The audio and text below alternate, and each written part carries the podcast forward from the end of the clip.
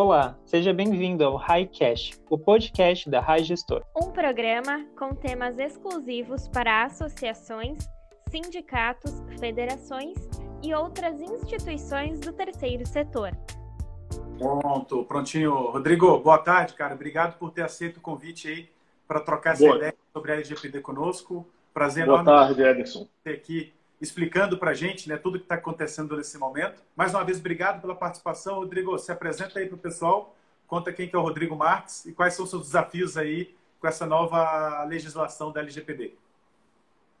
Opa, Ederson, obrigado aí pelo convite, é um prazer estar aqui, boa tarde para todos.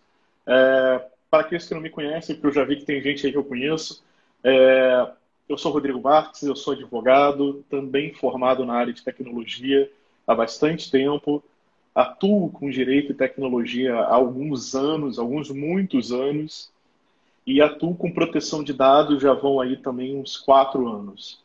E hoje a, a, o desafio maior é conseguir dar conta de tanta demanda e de tantos desafios dentro dessas demandas, né? Porque o Brasil não tinha nenhuma cultura de proteção de dados, o Brasil, as empresas não tinham esse hábito de se preocupar com isso e, inclusive, poucas empresas já estavam devidamente é, preocupadas e com a questão de segurança da informação no seu no seu target aí, no seu pipeline. Então, é, é, tem uma dificuldade grande de adequação hoje, porque em muitas empresas você tem que sair quase que do zero em termos de segurança da informação para depois conseguir implementar uma boa, fazer uma adequação, na verdade, de uma boa é, LGPD para dentro das empresas. Né?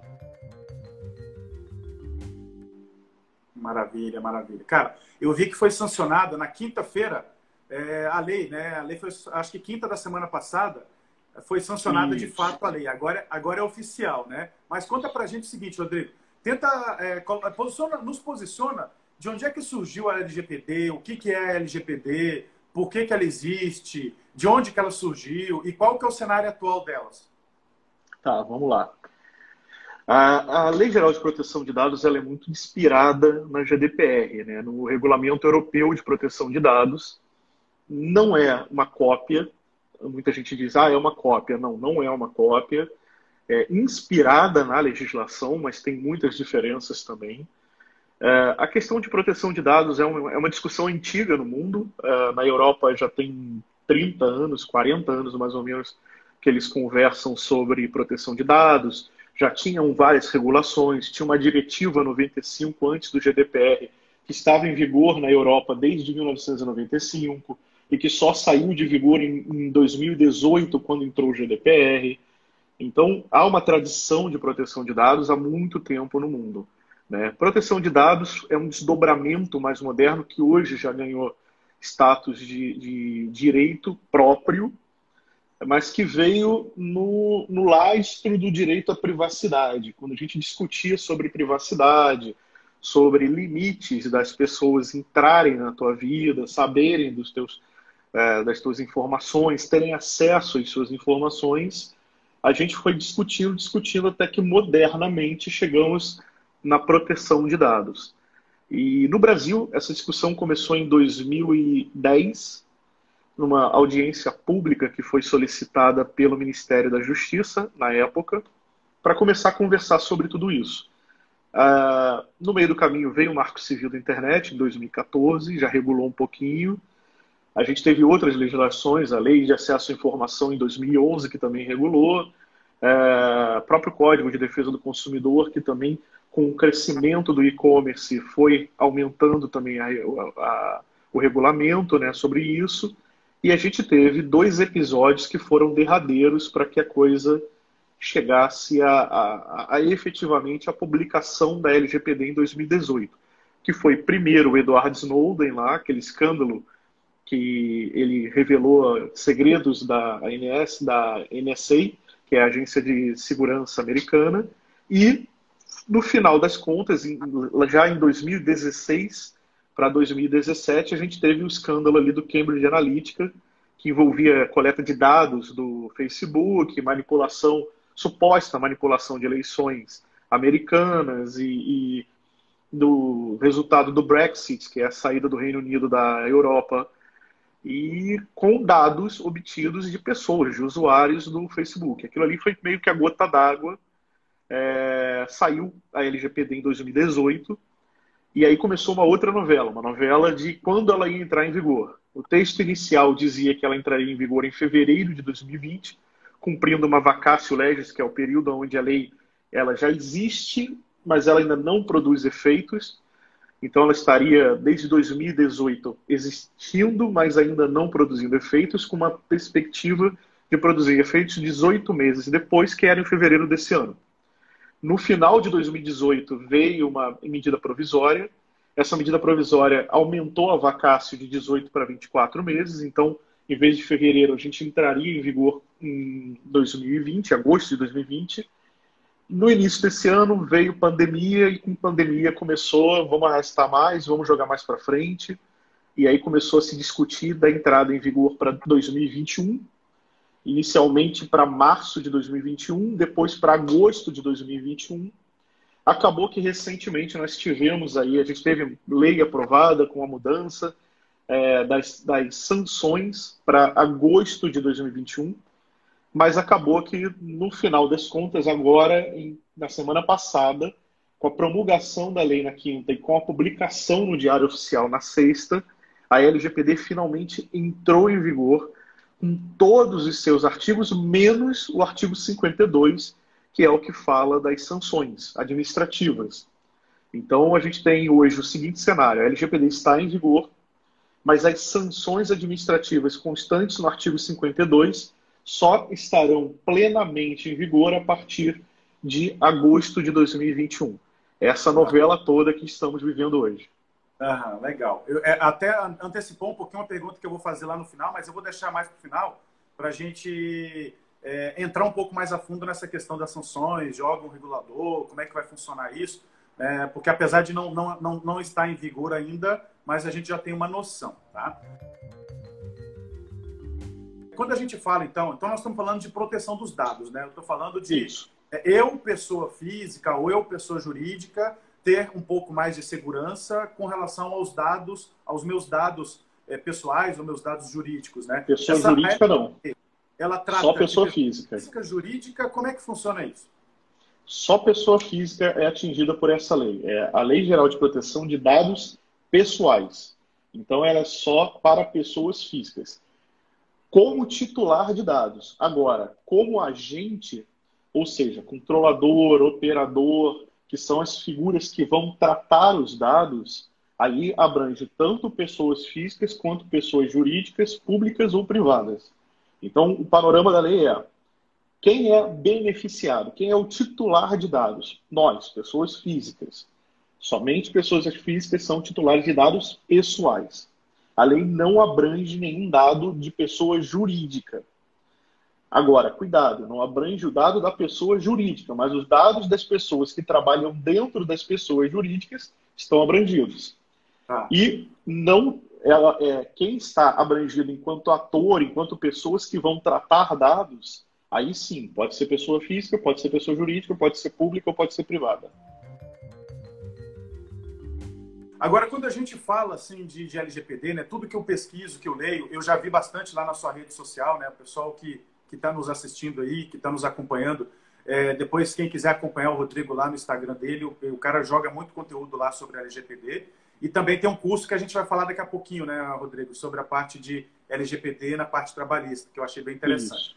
É, quando a gente fala assim sobre, sobre LGPD, eu percebo que vocês, especialistas, é, há, há meio com a divisão entre a parte trabalhista, que são os dados tratados dentro das empresas sobre quem trabalha dentro das empresas, e a parte de relacionamento externo, que são os dados tratados na parte de marketing comercial. É essa distinção mesmo, Rodrigo? Como é que isso funciona para vocês que são especialistas no assunto? É, na verdade, Anderson, isso é quase que um, um, uma divisão acadêmica que a gente faz, né? É, não, não existe na prática uma divisão entre os dados. Quando você faz uma adequação, você tem que fazer uma adequação plena. Você não pode fazer uma adequação só para uma parte ou só para outra, porque senão fica capenga. Mas quando a gente vai conversar com, com outros especialistas ou com, com os nossos clientes, com as empresas, a gente tem uma tendência a demonstrar que existem duas realidades bem distintas. A realidade dos próprios colaboradores, que aí sim vão, vão, vão precisar de alguns cuidados adicionais, porque você tem que lembrar que a, CLT está em vigor, é, todas as legislações que regem a, a, relação de trabalho, a relação de emprego estão em vigor. Então, você tem uma, uma mescla de, de legislações. Mas existe um outro recorte que é dos titulares de dados enquanto clientes. E aí a gente gosta sempre de ressaltar para os clientes, né, para os nossos clientes, que os clientes deles vão poder ingressar com uma ação na justiça ou vão poder solicitar uma série de direitos, não que os, os empregados deles não possam, mas a gente sabe que a relação é diferente, a relação do empregado com a relação do consumidor, né? E, e aí por isso a gente acaba fazendo esse recorte muito mais para ilustrar e demonstrar as especificidades de cada caso do que efetivamente para separar ou segregar as adequações.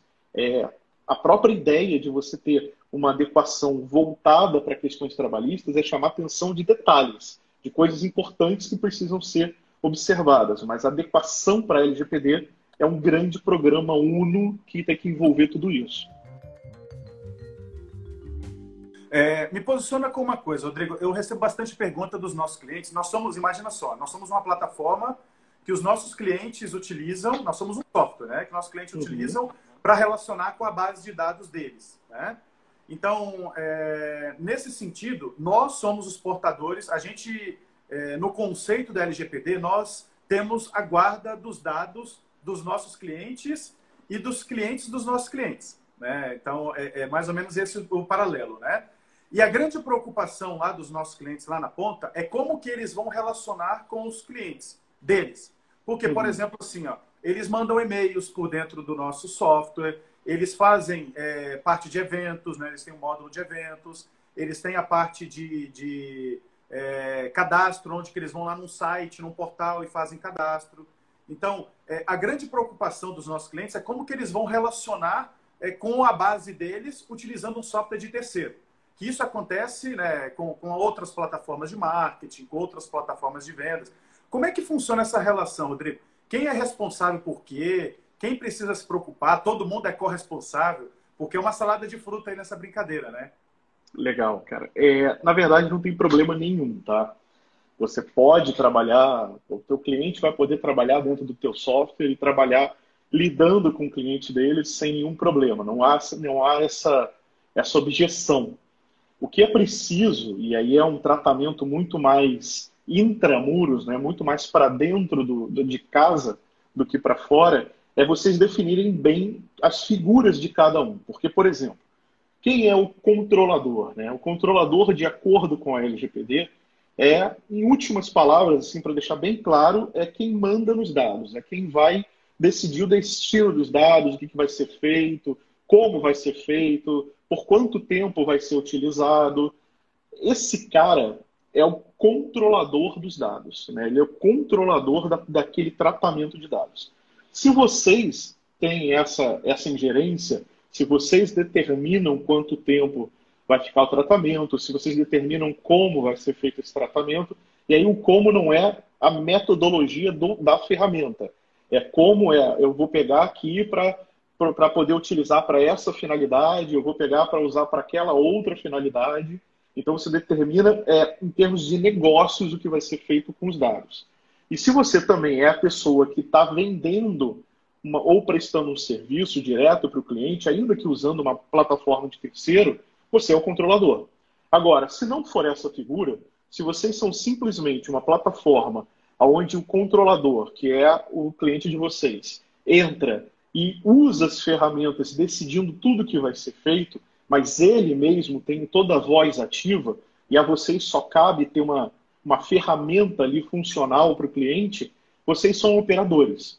Então, é, essas figuras de operador e controlador elas têm que ser muito bem definidas. Por quê? Porque pode ter mais de um controlador na relação. Se o seu cliente decide o destino dos dados, mas vocês também têm uma voz ativa para decidir esse destino de dados, é, vocês também são controladores. Então, teriam dois controladores na, na nessa relação. É, isso é muito importante. Por quê? Porque a responsabilidade, tanto do controlador quanto do operador, ela é solidária. Os dois vão responder iguais perante o cliente de vocês, perante o consumidor, perante o titular de dados. Ele não quer saber quem é operador e quem é controlador. Mas cabe a vocês terem isso muito bem definido, até para saber responsabilidades que são implementadas pela própria LGPD, que aí sim são direcionadas para o controlador. O controlador tem algumas é, é, obrigações a mais para cumprir do que o operador.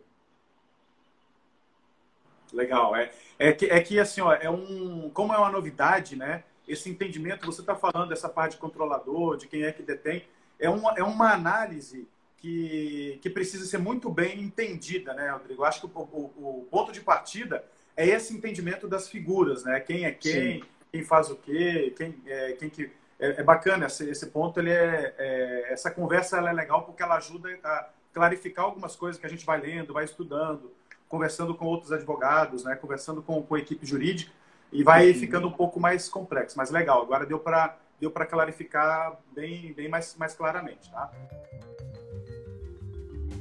Rodrigo, uma pergunta que surgiu quando a gente colocou no Stories ali do Instagram, que nós uhum. trocaríamos essa contigo, foi uma, uma, uma questão bem prática, né? Imagina tá. que o nosso cliente ele faz, ele faz disparo para a base deles, tá? Então, imagina que esse nosso cliente, eles, eles é uma, imagina que o nosso cliente lá na ponta é uma associação empresarial, tá? Como exemplo.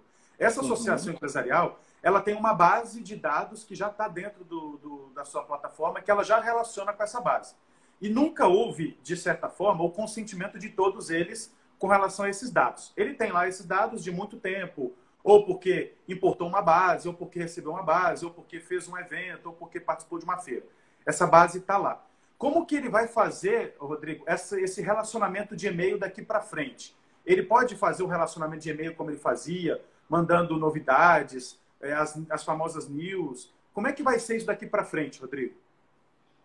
É, a primeira coisa que essa pessoa tem que fazer é limpar a base. Tá. Porque se ele tem dados que foram adquiridos é, por, sei lá, uma compra de base, uma base legada, ou um adicional que foi colocado dentro de, de, de informações que foi, foram colocadas na base dele, uh, obtendo de outros lugares, ele tem aí um problema hoje. O problema, o primeiro problema dele é que se ele não tem nenhum tipo de consentimento, se ele não tem nenhum tipo de, de é, aceite prévio, ele vai precisar agora fazer uma data de corte, fazer um dia zero e daqui para frente coletar isso. Por quê? Porque quem quiser vai poder sair. E vai sair mesmo, vai ter que ter o direito de sair. Né? Ele vai ter que chegar lá e falar: olha, eu não quero mais que meus dados estejam aí dentro.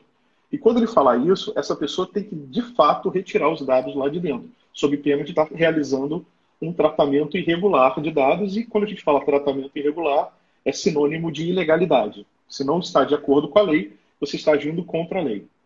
É, então, nesse sentido, a primeira coisa mais importante de tudo é limpa a base. Se não limpar a base, não adianta mais nada, porque a LGPD ela tem uma característica, ela não retroage. Ela não vai voltar no tempo para pegar fatos que já ocorreram há X tempo atrás. Isso ela não vai fazer. Mas no dia que ela entrou em vigor, ou seja, da sexta-feira passada para cá, não importa se o dado foi adquirido em 1970. Se ele ainda estiver dentro da base, ainda estiver sendo tratado dentro dessa base, ele passa a ser um dado que precisa estar adequado. Então, hoje, olhando para isso, é, o que, que, é importante fazer? Né? É importante que esse cara, primeiro, limpe a base, segundo, ele adquira o, o consentimento, então eu sempre falo, está na hora de fazer uma, uma revalidação de consentimento, ver quem de fato fica, ver quem de fato sai, pegar esse consentimento e fazer uma gestão dele. Esse consentimento também não pode ficar perdido no mundo. Se o cara falar eu aceito, isso tem que estar de fato guardado como uma evidência, como uma prova de que houve esse aceite. E posteriormente a isso, ele também tem que verificar se não há um desvio de finalidade com a ideia original. Porque, por exemplo, eu posso ter me associado a uma determinada associação é, simplesmente para estar dentro daquele ecossistema ali, simplesmente para fazer parte daquela, daquele time ali de associados. Se aquela associação começa a me oferecer serviços diversos daquela ideia inicial, ah, agora eu vou te oferecer um convênio que a gente fez com a faculdade. Isso, se ela não me falou inicialmente, na hora que foi obter o meu consentimento, isso pode ser sim verificado como um desvio de finalidade, porque não foi a finalidade que eu me associei.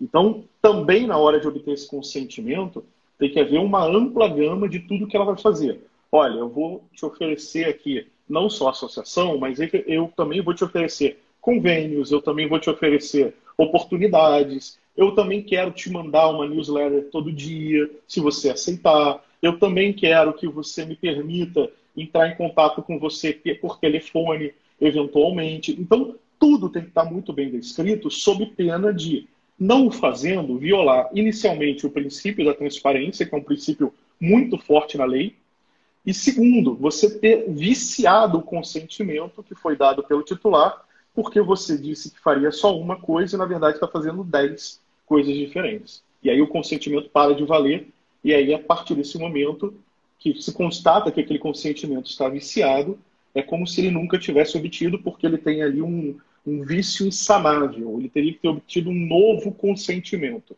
Então, isso é muito complicado se a pessoa pegar e falar assim, não, daqui para frente eu vou acertando. Faz, uma, faz um dia de corte e efetivamente acerta naquele dia. Porque se for fazendo aos poucos, vai enrolar e vai dar problema.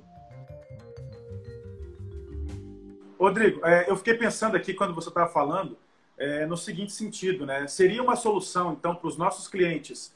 É, eu, eu, posso fazer um pacote de consentimento, como você estava dizendo, do tipo Não. assim, ó, a partir do momento que você é, é, é, opta por se associar, que é a associação empresarial, por exemplo, né, como exemplo, automaticamente você aceita X, Y, Z, tal, tal, tal, tal, tal. Isso não. Eu tenho que, eu tenho que fazer isso. o consentimento ele é meio que individualizado? É, o consentimento, ele. Por que, que você não pode fazer um, um pacote? Porque o consentimento é específico. E você não pode deixar nada é, em aberto. Você não pode falar assim, ah, eu, eu quero o teu consentimento para futuramente, se eu tiver um convênio aqui, eu te mandar esse convênio. Não, não pode. Você tem que ter um consentimento específico.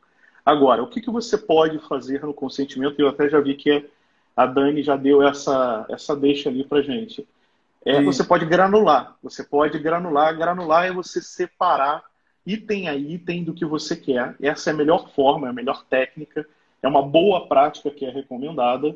Onde você fala, ah, eu quero que você me dê ah, o aceite para te mandar uma newsletter. Aí você coloca lá um campinho que o cara vai poder marcar e dizer, eu aceito. Esse campo nunca pode estar pré-marcado, tem que estar sempre vazio. A pessoa é que tem que marcar. E aí a, você vai mandar um outro, olha, eu tenho aqui um convênio com, sei lá, um clube. Você aceita que eu te mande informações sobre esse convênio? Ah. Aceito. Ah, eu tenho aqui um convênio com uma faculdade. Você aceita? Aceito. E se você não tem, como é que você faz? No dia que você tiver essa nova, é, essa nova, esse novo convênio, essa nova informação, você manda um novo consentimento, um novo pedido de consentimento para o titular porque isso é uma outra finalidade. Não existe finalidades elásticas, tá? Isso é uma coisa que as pessoas têm que internalizar, muito bem internalizado. A finalidade ela não é elástica, ela é específica. Eu não posso chegar e falar, eu quero uma finalidade para te mandar e-mails. Né? É, isso é muito lá, isso é muito abstrato, isso é muito é, sem nenhum tipo de, de, de, delimitação. E aí o titular ele, ele não consegue na verdade, a verdade é que o, o titular ele tem que entender o que você vai fazer com, com aquele dado ou com aquela, aquele determinado tratamento. Se aquilo que você disse não gera um entendimento, aquele consentimento tem um vício. Porque ele não foi efetivamente transparente, ele efetivamente não deixou que o titular fosse informado sobre o que vai ser feito. Falar que vai mandar e-mails pode ser desde um e-mail pertinente até um spam. Então não tem muita lógica, tem que ser uma coisa extremamente específica mesmo. Só para a gente finalizar esse assunto e não ficar rendendo muito, né? Mas é porque teve várias perguntas, tá? É, por exemplo, uh, nós temos uma base gigantesca aqui de, de contatos, tá? Uma base gigantesca. Faz sentido a gente é, achar de alguma forma é, questionar para essa própria base se ela quer continuar recebendo os conteúdos que são conteúdos especificamente X, Y, Z, bem, bem pontualmente, é, ou, ou eu já estou infringindo a LGPD ao fazer esse questionamento para toda a base? Não, não, não. Você não está infringindo. Na verdade, faz todo sentido fazer esse questionamento. Porque, assim, é, não há infração em você estar solicitando o consentimento. O que há infração é você continuar tratando sem solicitar esse consentimento. Então, se você pegar a tua base hoje, disparar um e-mail para todo mundo dizendo, olha, você está na base da empresa X. Nós queremos que você continue conosco para que possamos te mandar esse, esse, esse, esse, esse, esse trabalho, esse, essa, essa informação. Então você você coloca já bem discriminado tudo que vocês querem fazer e o que, que a pessoa efetivamente pode esperar de permanecer nessa base. E coloca para ela a perfeita é, percepção de que ela pode aceitar ou não. Não pode ter só um aceite. Tem que ter também a possibilidade dela não aceitar. E ao ah, exercer sim. essa possibilidade né? Eu tenho que dar a opção para não, não pode, não pode induzir, não pode induzir. Você tem que dizer, você topa ou você não topa. E se a pessoa disser que não topa e clicar ali, ela efetivamente tem que ser excluída da sua base. Porque aí sim, se ela manifestou o não aceite e você manteve ela na tua base, aí sim você está infringindo a lei. Ah, com relação à parte de colaboradores, Rodrigo, porque, assim, eu, é, é, quando a gente fala da parte trabalhista, me parece ser ainda mais complexo, né? Porque imagina só, é, nós temos um exemplo só, né? Trazendo como exemplo aqui, a gente tem é, os colaboradores dentro da empresa que têm acesso a alguns dados de cliente, porque esses dados são necessários para o trabalho deles. E, além disso, nós temos colaboradores do time de RH, do time financeiro, que têm acesso aos dados dos colaboradores. Como é que a gente lida com isso, Rodrigo? É, é, a parte trabalhista, ela realmente é um recorte que merece uma atenção maior. Não só o trabalhista. É, o marketing, por exemplo, também é uma área muito delicada que você precisa ter uma atenção. O próprio jurídico também tem algumas peculiaridades que tem que ter atenção. O TI nem se fala, o TI tem toda uma, uma, uma atenção exclusiva e específica. Mas por que, que o trabalhista ele é tão delicado? Porque a essência do direito do trabalho é lidar com dados pessoais. Né? A essência do direito do trabalho é lidar com pessoas. Então, tudo que eles produzem tem alguma relação com pessoas. Seja os dados diretos da pessoa, sejam dados de um dependente, e esse dependente pode ser um menor, e se for um menor, tem um tratamento mais específico ainda de, pela, pela própria LGPD. É, podem ser dados de saúde desse colaborador, né, desse empregado que está ali produzindo, ou que sejam dados de saúde regulares, ou que sejam dados de saúde extraordinários, no caso de, de uma doença ou de um acidente de trabalho. Então, assim, quando a gente olha para a área trabalhista, ela tem uma riqueza de detalhes tão grande que ela merece, sim, uma atenção extra. E o RH, ele é o epicentro dessa, dessa, dessa atenção extra. Porque o RH, ele fabrica dados pessoais o tempo inteiro desde a hora que ele está entrando em contato para selecionar um possível candidato para uma vaga, até a hora que está desligando o candidato, o empregado, ou até a hora que vai a um óbito o empregado e tem que lidar com todas as obrigações é, é, já legais estabelecidas. E, fora isso, também tem uma, uma questão muito grande na parte trabalhista, que é você conseguir concatenar a própria questão de proteção de dados a própria disciplina da LGPD com todo o ordenamento já existente, ou seja, as decisões do Tribunal Superior do Trabalho, é, as portarias do antigo Ministério do Trabalho que ainda estão vigindo e que ainda produzem efeitos, a, a jurisprudência consolidada também, que pro, provavelmente vai acabar sendo revisitada, mas que também vai precisar é, ser levada em consideração em toda a questão de tratamento de dados. Então, assim, tem tantas coisas, tantas especificidades, que aí, por isso, merece um recorte muito próprio da questão do, da LGPD, né, da proteção de dados dentro do, da seara trabalhista. Eu, eu, vi que o pessoal comentou aqui do seu curso também, né? Se alguém tiver acesso ao link do curso do Rodrigo e quiser colocar aqui no comentário, é, e também ele está no, seu, ele tá no seu Instagram, né, Rodrigo? Eu vi que está lá no Instagram, né? Isso, o, a gente fez um curso, eu estou em parceria com a minha amiga e também uma referência muito grande na área, que é a doutora Rafaela Sionek, e eu e a Rafa, a gente fez um curso pensando justamente nisso que eu estava falando. Um recorte muito próprio sobre a questão de proteção de dados e direito do trabalho, e por isso juntou dois especialistas, cada um dentro da sua área, é, para a gente poder trazer para o pessoal essa sinergia que é importante. Então, o curso está sendo incrível, a gente está aí com uma quantidade de alunos muito legal, que, o que para a gente é muito bacana, porque a, a, existe uma percepção, Ederson, que é muito equivocada, de que você. Ah, poxa, mas você está treinando concorrentes, você está treinando pessoas que podem, podem roubar um trabalho seu. Não, não, de forma nenhuma. Eu estou treinando pessoas que precisam ser treinadas porque, primeiro, a área é enorme, não existe concorrência nessa área, existe trabalho sobrando. E segundo, quanto mais qualificada é a mão de obra, quanto mais qualificadas as pessoas puderem entregar um trabalho para os seus clientes, muito melhor será o próprio ecossistema, muito melhor será a própria, o próprio mercado desse, desse tipo de coisa. Porque a gente tem que é, retirar os aventureiros, porque os aventureiros eles causam danos danos a si próprio e aos outros, aos clientes, aos colaboradores e tudo mais. E a gente tem que ter pessoas qualificadas. Então a ideia do curso é essa, é a gente entregar para eles, entregar para os nossos alunos a nossa vivência, a nossa prática. Quem quiser, entra lá na minha, na minha bio, na minha bio, né, no meu perfil do Instagram. Meu perfil é rodrigo.marquespereira, bem fácil. rodrigo.marquespereira. Lá na, na, na minha bio tem um link direto para poder você já cair na inscrição. E, de fato, é, eu estou vendo aí a galera falando, a gente está a gente está entregando muito, cara. É uma, é uma entrega assim de, de conteúdo que a gente se programa para falar, falar uma hora e a gente fala três. É, imagina que um colaborador ele saiu de uma empresa, tá? É, ou um associado deixou de associar lá daquela nossa associação empresarial. Lá no, tá. lá no momento, ele consentiu né, que a gente é, mantivesse os dados dele por alguma razão. Como que eu faço depois desse desligamento? Eu preciso excluir o dado da base de dados? Eu posso manter? Como é que isso funciona?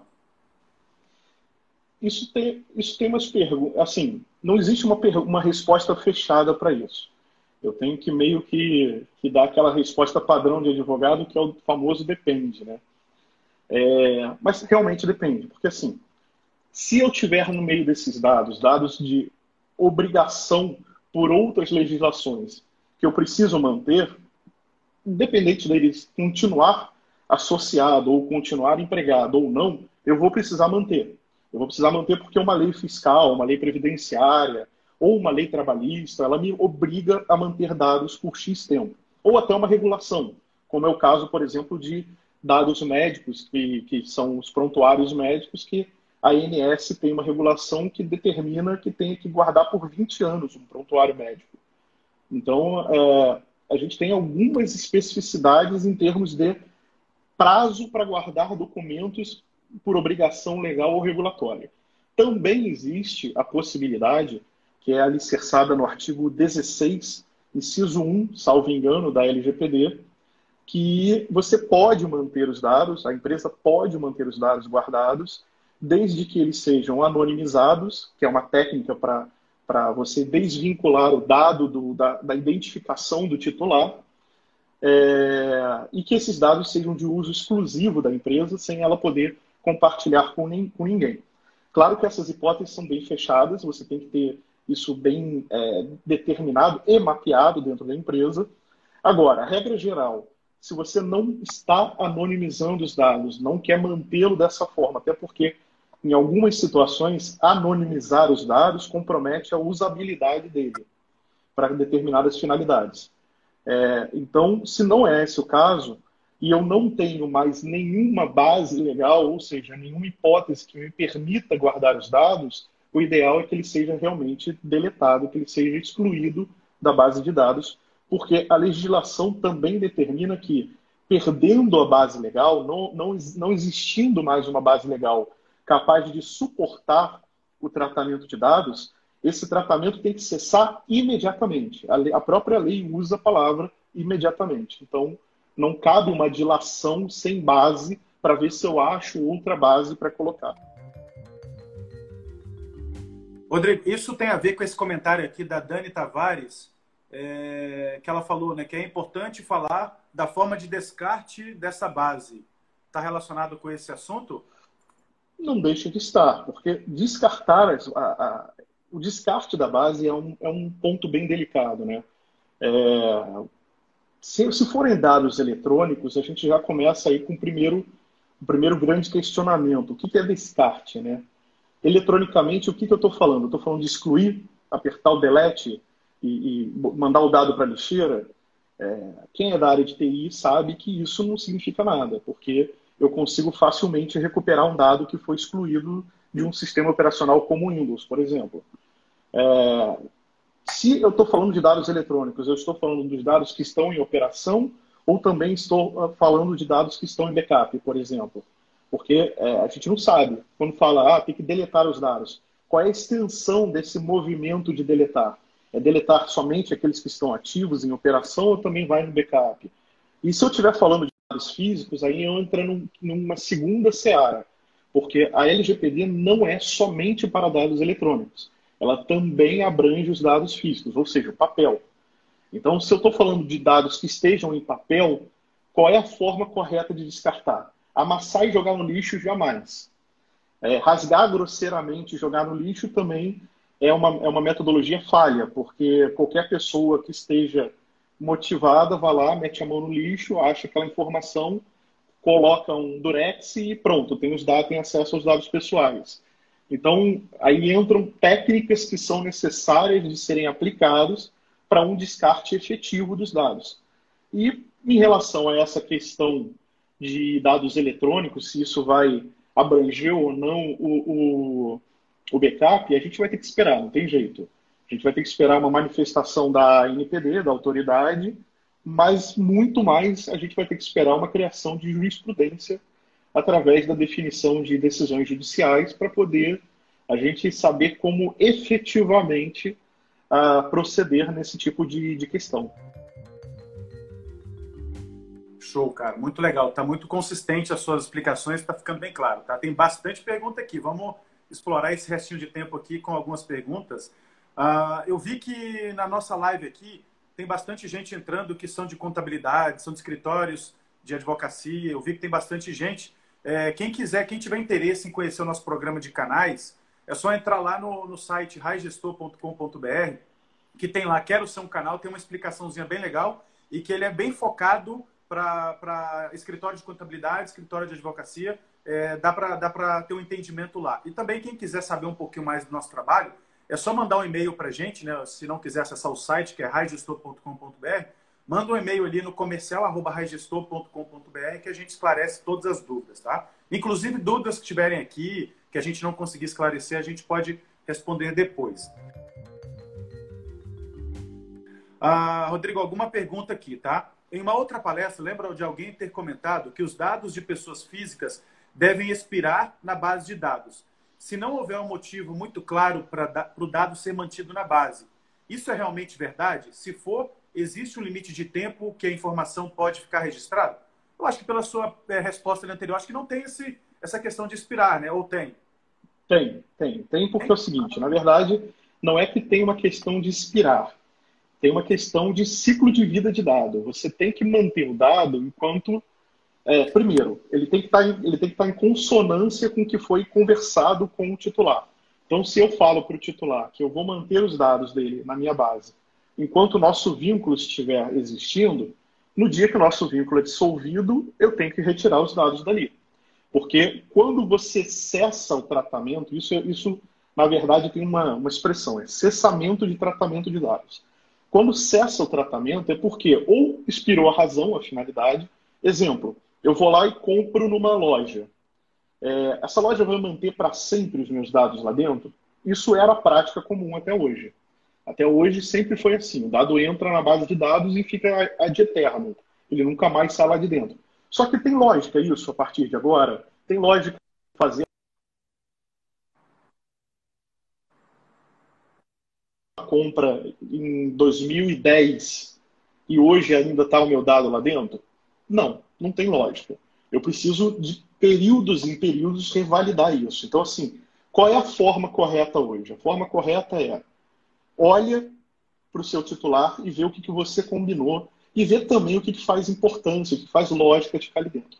Porque se você coletou o dado para prestar um serviço, terminou de prestar o serviço, não tem mais razão para aquele dado estar tá ali dentro. Não, não tem uma base para isso. É, muita gente está mantendo a, a, a imagem, né, a, a ideia de que se eu não revogo o meu consentimento, eu posso manter os dados lá dentro porque, teoricamente, o consentimento continua válido. Isso é um falso positivo. Isso, na verdade, é uma ideia equivocada. Por quê? Porque o consentimento ele é válido enquanto permanece a finalidade. Se a finalidade cessou, mesmo que não haja uma revogação de consentimento, o consentimento perde um dos seus alicerces, que é a finalidade. E aí eu não posso ter uma ideia de que ah, eu vou manter o consentimento mesmo sem finalidade, porque ele não revogou. Não, isso está equivocado. Fazer isso é um convite para poder responder posteriormente uma sanção. Boa, boa. Então vamos lá. Mais perguntas aqui. É, uhum. Tem uma demanda e vejo que empresas de grande porte não estão levando em conta que existem penalidades e que elas são altas. Agora entra uma pergunta que eu já tinha colocado ali no nosso bate-papo, né? É, quem que é o órgão que fiscaliza a LGPD? Né? Se existe, como é que está esse processo? Como que vai acontecer essa LGPD? Né? Se vai acontecer é, eu acho que é, é, é, como, como, que isso vai acontecer e se existem penalidades. Como é que são essas penalidades também, né? Eu acho que essa, essa é a pergunta de um milhão de dólares, né, Rodrigo? É, vamos lá. É, que existe, ela, eu acho que a gente já não tem mais nenhuma dúvida de que a LGPD já está acontecendo. Inclusive ontem nós tivemos aí a notícia da primeira ação, que foi uma ação civil pública. Quem ingressou com essa ação foi o Ministério Público do Distrito Federal com base na LGPD. Então, assim, é uma ação civil pública que pede danos coletivos, e danos coletivos podem ser um valor extremamente alto, é, com toda uma argumentação fundamentada na LGPD. Então, assim, que a LGPD já está acontecendo, não tem mais dúvida nenhuma. Eu acho que, que quem falar que ainda vai esperar para ver, ou de duas uma, ou a pessoa não quer ver o óbvio, ela está se fazendo de boba e esperando para ver o que, que vai acontecer. É, e segundo, a autoridade ela já existe, né, ela já foi devidamente criada, ela já está em fase de constituição, que é a ANPD, não é uma agência reguladora, é uma autoridade nacional de proteção de dados, que tem áreas de uma agência reguladora, mas hoje ela é uma autoridade, está debaixo da presidência da República, e ela vai ser o órgão responsável pelas sanções administrativas, que são as sanções que estão constando no artigo 52 da LGPD. São nove sanções, basicamente, que tem lá. A mais famosa é a famigerada multa de, de até 50 milhões de reais, né, que na verdade é a multa de 2% do faturamento, podendo chegar a 50 milhões de reais. É, mas tem outras sanções lá, tem publicização, tem advertência, tem suspensão de funcionamento de, de banco de dados, enfim tem algumas outras penalidades, só que todas essas só podem ser aplicadas pela própria ANPD e são de cunho administrativo. Qual é o grande lance que muita gente não entendeu? Porque muita gente está olhando e falando, ah, então eu só preciso me preocupar em agosto de 2021, que é quando entra em vigor as multas, né, as sanções da LGPD. Não. Você precisa se preocupar desde sexta-feira passada, quando, a partir da entrada em vigor da lei, qualquer pessoa pode notificar a empresa e entrar com ação no judiciário. Entrar com ação no juizado especial civil, por exemplo. Quando um PROCON pode fiscalizar, quando o Ministério Público pode fiscalizar. Então, as sanções administrativas ela é um pedaço das possíveis implicações que venham a ter a empresa, mas ela pode responder por outras ordens administrativas, como o próprio PROCON, numa relação de consumo, mas também pode vir a responder no judiciário mediante uma ação que foi, foi ingressada contra aquela empresa. Então, é, é, muito mais amplo a gama de possibilidades de acabar sofrendo uma, uma sanção pela inadequação. E aí muita gente vai falar, ah, poxa, agora a LGPD veio para causar mais problema. Não. ela só veio para regular o que já deveria ter sido regulado há muito tempo, que é o uso dos dados, porque antes estava uma farra, né? Cada empresa estava usando do jeito que queria. Tem uma outra pergunta aqui do Rafael, Rodrigo. Como ficam as empresas que trabalham com mineração de dados e te vendem listas de prospects alinhado com o teu negócio? Cara, será que essas empresas vão quebrar, Rodrigo? Como é que isso vai funcionar? Realmente, né? Como é, é que vai funcionar? O modelo, que ela, o modelo que elas funcionam hoje não vai mais poder existir. Porque o modelo de hoje é uma mineração de dados em milhões de informações que não necessariamente são abertas. Então, o modelo vai precisar ser adequado. Não significa que a empresa vai deixar de existir. A empresa não significa que a atividade vai deixar de existir. O que precisa é só uma adequação. Porque, assim, ah, obtive esses dados através de bases públicas, através de dados abertos. Tem algum problema? Não, não tem nenhum problema, porque a própria LGPD faz a ressalva de que se os dados forem publicizados pelo próprio titular, ah, não há necessidade do consentimento. Você pode pegar aquele dado que está público, que o próprio titular deixou público, e utilizar aquele dado, desde que aí sim, respeitadas as demais obrigações que a LGPD impõe. O, o que a gente tem aí é uma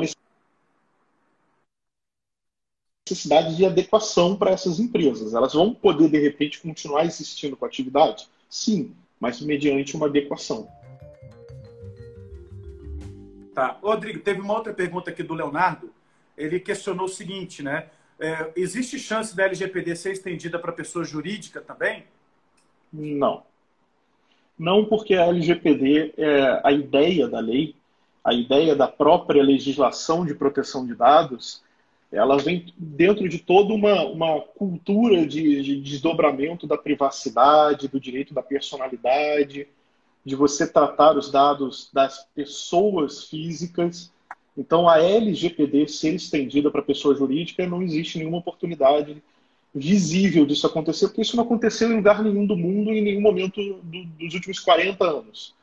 E até porque a pessoa jurídica ela já conta com algumas proteções, como o direito autoral, a propriedade intelectual, o próprio segredo de negócio, o próprio segredo industrial. Então já existem algumas proteções jurídicas para dados da própria PJ. Não tem necessidade de vir uma lei para proteger, por exemplo, o e-mail da pessoa jurídica.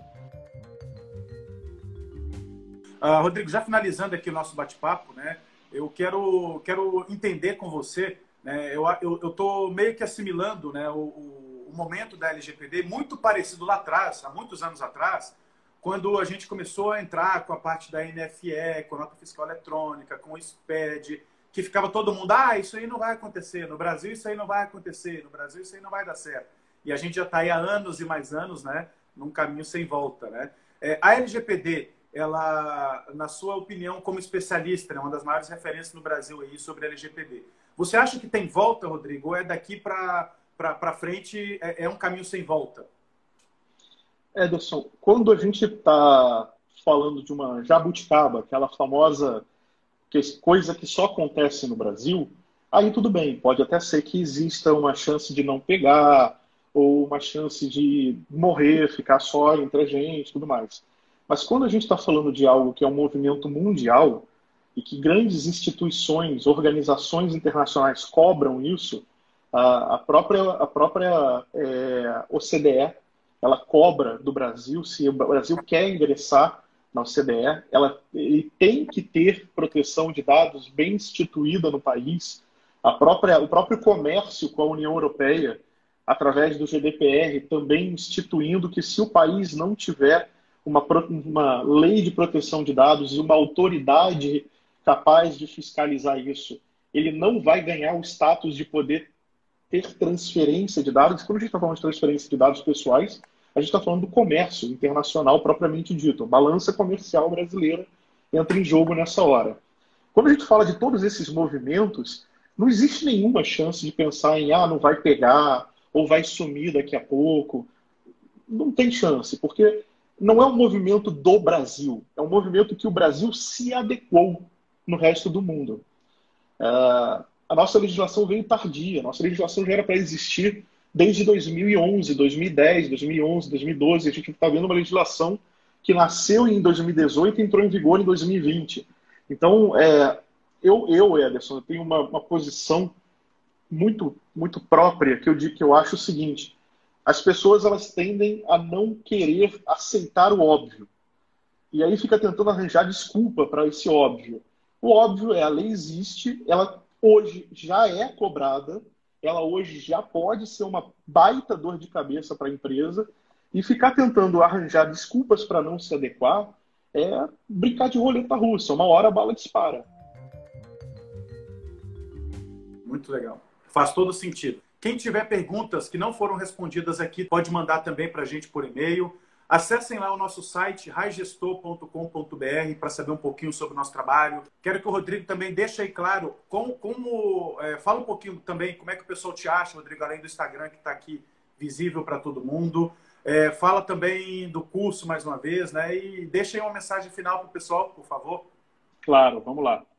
Bom, lá no meu, no meu Instagram, só voltando a repetir, é o rodrigo.marquespereira. Pereira você consegue falar comigo. Eu tenho uma, uma, uma, interação muito boa lá com o pessoal.